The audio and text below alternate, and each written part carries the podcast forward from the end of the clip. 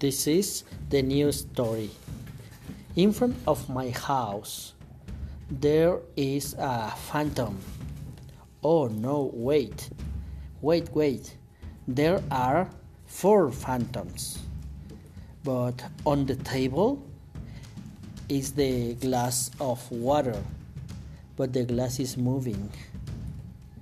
Next to the door, there is a black cat. Oh my god.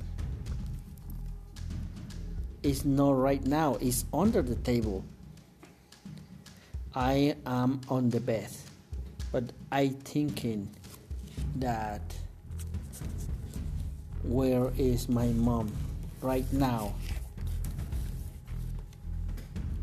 Where is my mom?